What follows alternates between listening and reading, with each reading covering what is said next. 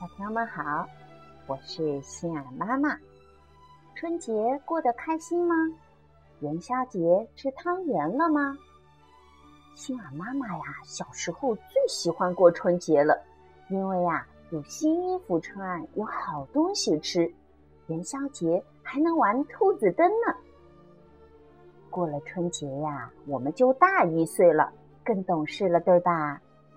今天呀，心儿妈妈讲的故事。题目叫《跷跷板》，一起来听。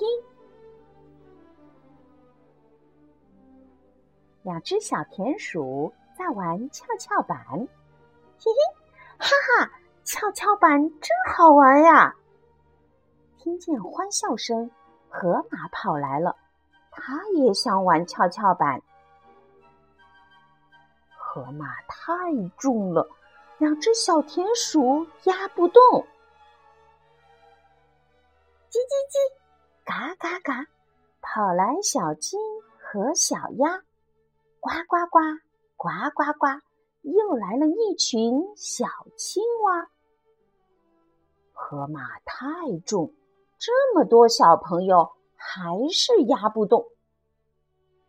河马不开心了，说：“谢谢大家，我不玩了。”河马别走。小田鼠说：“嗯，让我想想办法。”小田鼠请来了大熊，河马终于能玩跷跷板了。瞧，他笑得多开心！好，故事很短，讲完了。心儿妈妈问问小朋友：“你们去过动物园吗？看到过动物园里的河马吗？它长什么样啊？”这个大家伙的嘴巴是不是好大好大？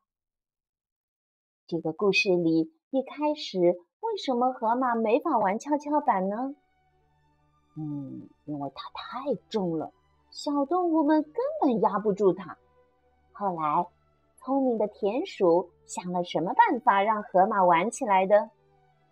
他请来了同样很重的大熊来帮忙。小朋友们玩跷跷板的时候，是不是也碰到过这样的事？当你和你差不多大小的小朋友玩的时候，跷跷板可开心了，对吧？如果一头坐你，一头坐了爸爸或妈妈，是不是你一下子就被抬得很高，而你使足了劲也不能把爸爸妈妈那一端翘起来？你知道这是为什么吗？心儿妈妈今天要教小朋友分清楚轻和重。家里有海洋球吧？拿一个海洋球，然后找一个差不多大小的苹果，分别放在两个手里，掂一掂。拿海洋球的那只手感觉到的就是轻，拿苹果的那只手感觉到的就是。玩跷跷板呀，最重要的是两头的重量要差不多。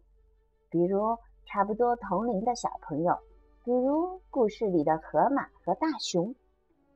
爸爸妈妈的体重要比我们重很多，所以呀，跷跷板玩不起来。河马的体重呢，要比小动物们也重很多，所以找来了大熊帮忙。其实呀，轻和重。是一个相对的概念，比如说一个苹果要比一个海洋球重，对吧？但比起一只大柚子来呢，是不是就轻了呀？在家里呀，和爸爸妈妈一起玩掂掂分量的游戏吧，很开心的。好，今天的故事呀就讲到这里，我们下次再见。